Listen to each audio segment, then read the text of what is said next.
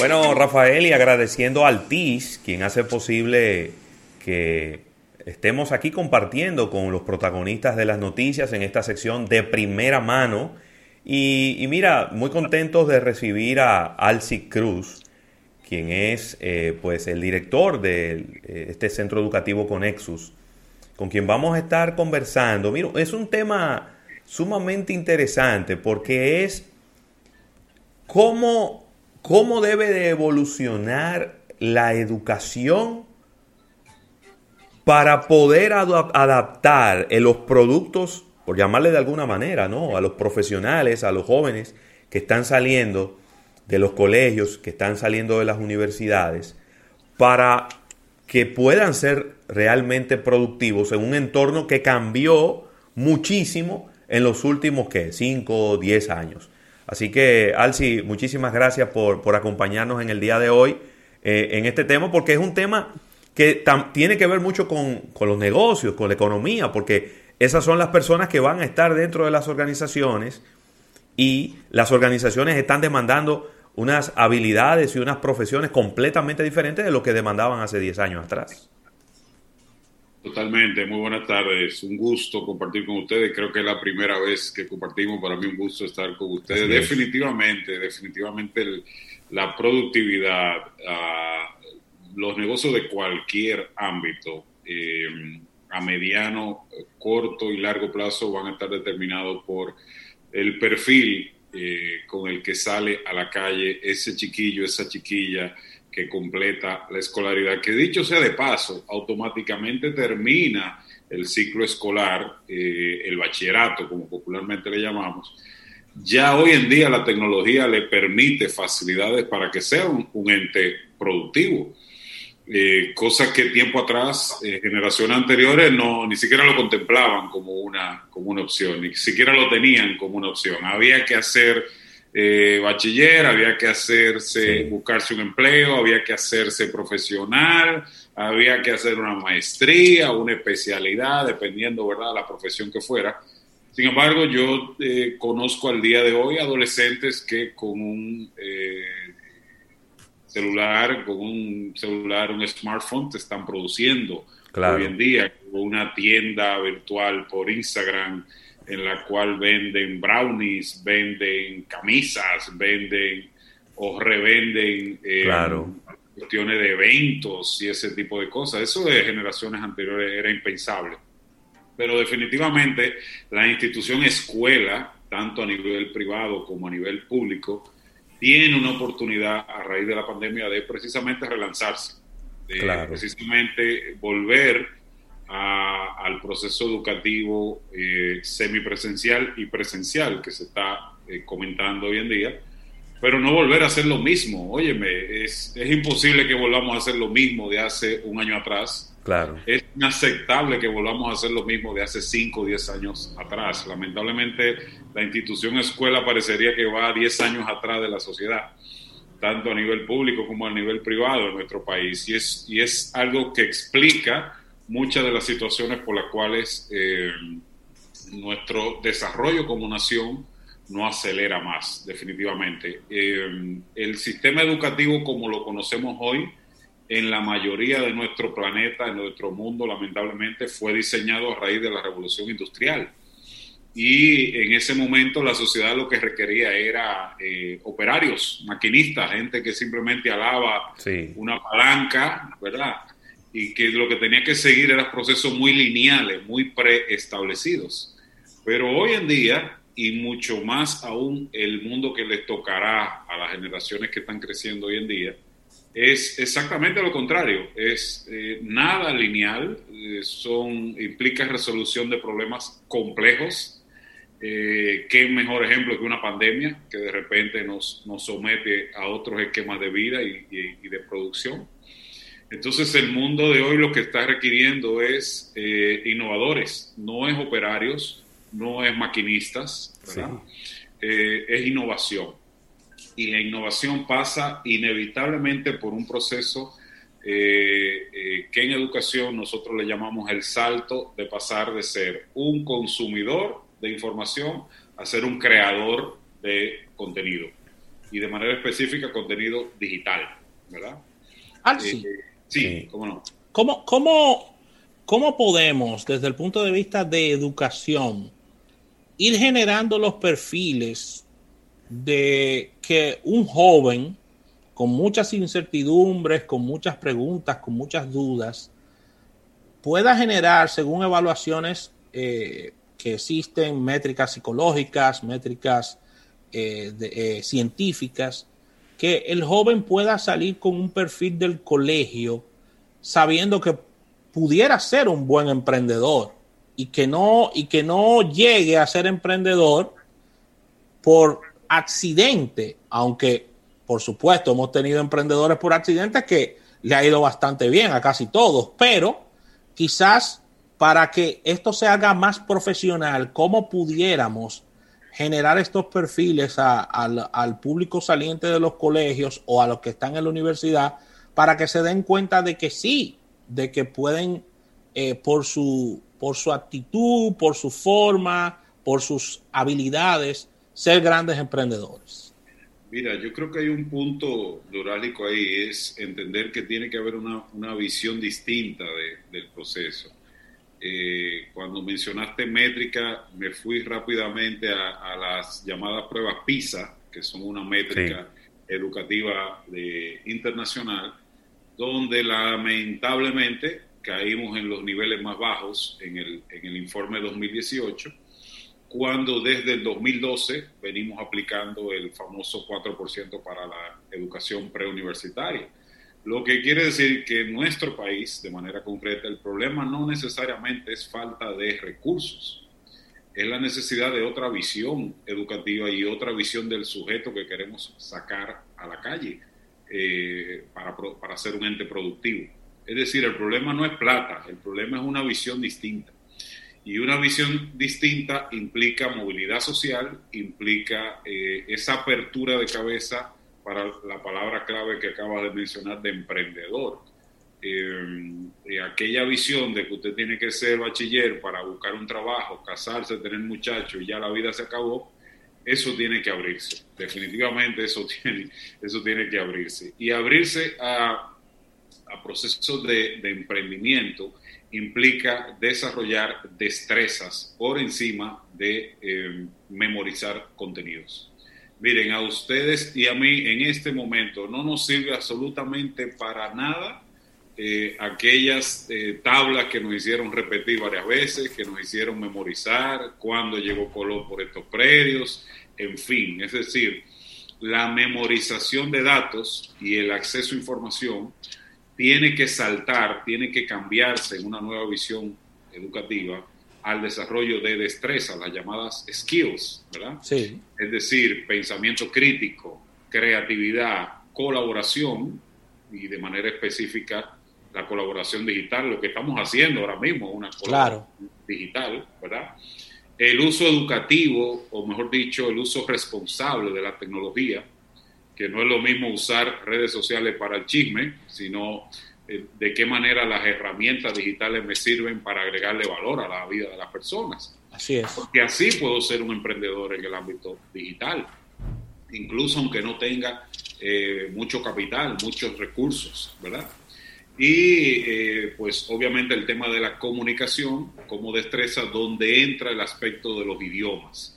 Y, aquí me detengo como para eh, ponerle un acento a, la tilde a la I aquí. En el tema de destreza de comunicación, todo lo que es el copywriting, que hoy nos está hablando de la necesidad de que los eh, emprendedores aprendan a escribir, lo cual no necesariamente es que tienen que escribir un libro clásico de literatura, es que tienen que escribir para contenido digital que sea potable, que se pueda entender, pero que comunique adecuadamente. Eh, eh, estamos hablando de destrezas que no son para nada las del siglo XIX, que son las del mundo que viene. Eh, yo te voy a poner un, ejemplo.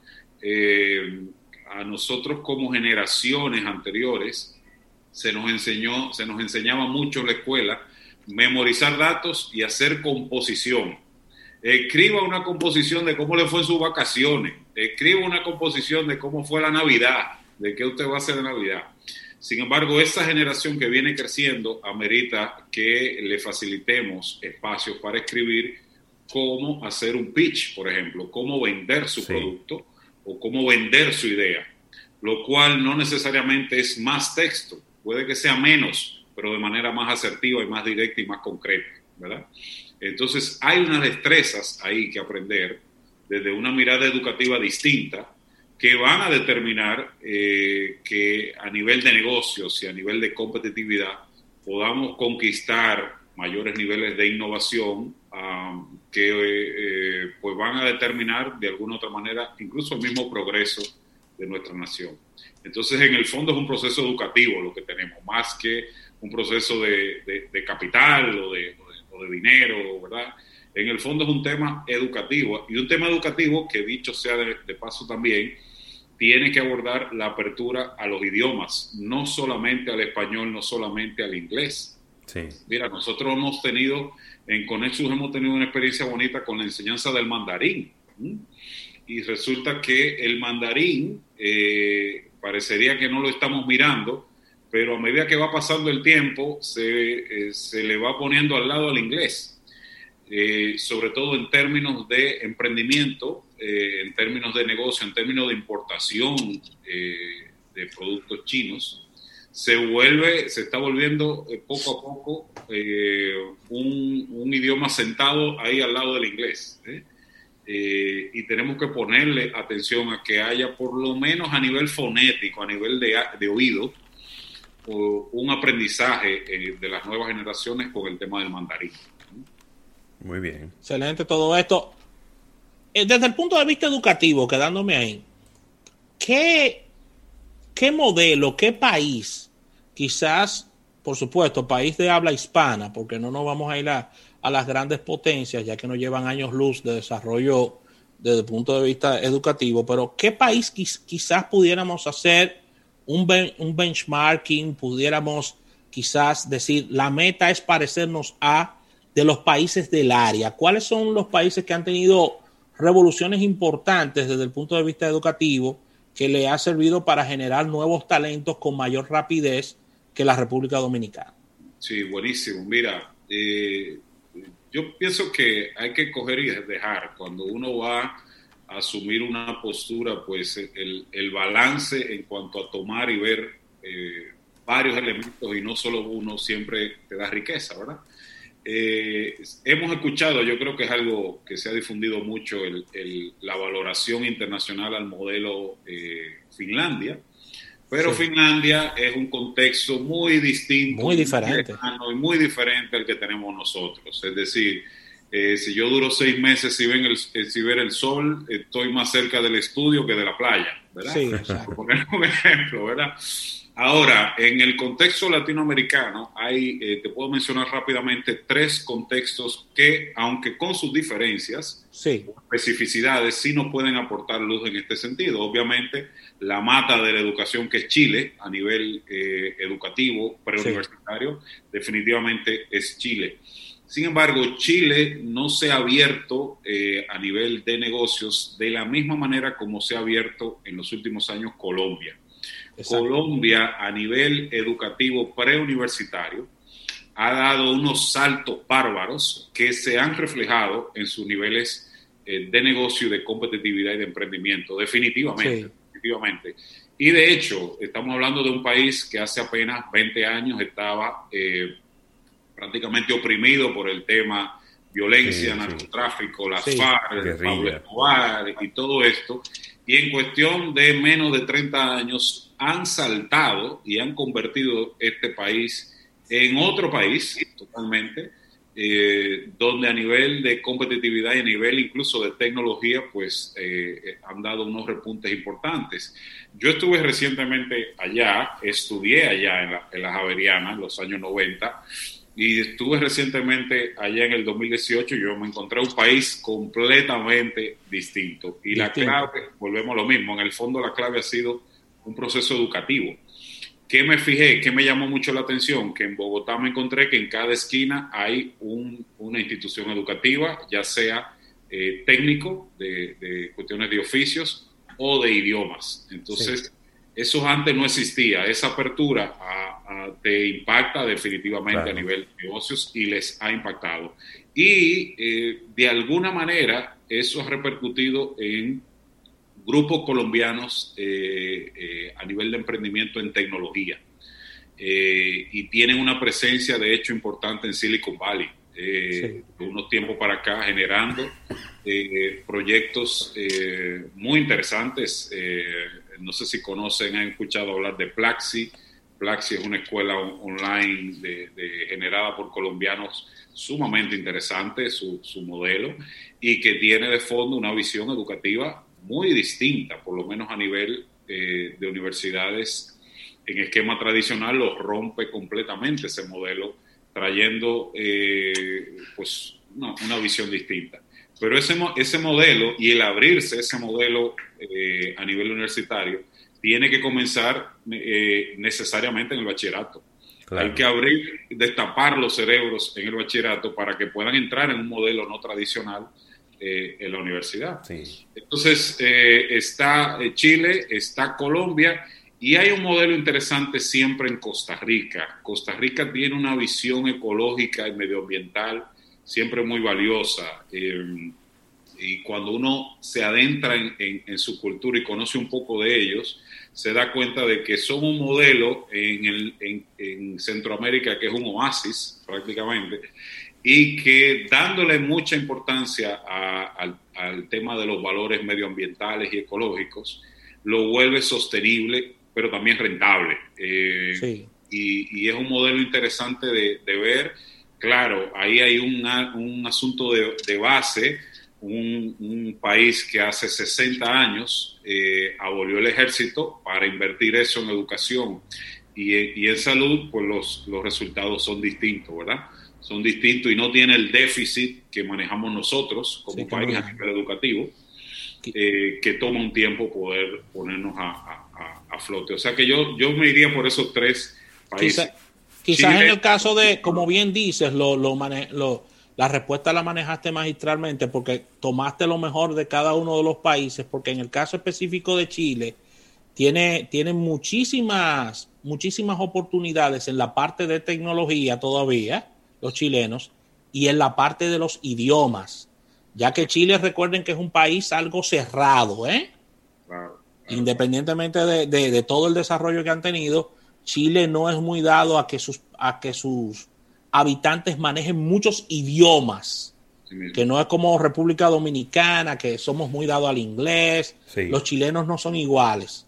Y en el, en el caso de Colombia, Colombia lleva un desarrollo eh, enorme, enorme en esos ámbitos tecnológicos, pero necesitan copiar un poco del modelo interno de Chile también, de, de educación a lo interno. Muy bien.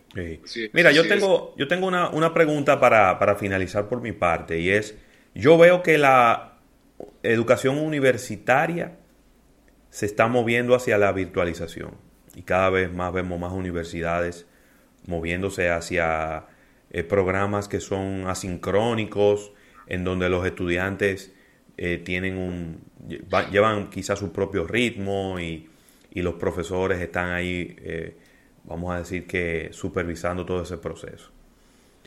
¿Tú piensas que en algún momento veremos, por lo menos en los últimos grados ya de, del bachillerato, que la educación eh, preuniversitaria se mueva hacia un modelo así?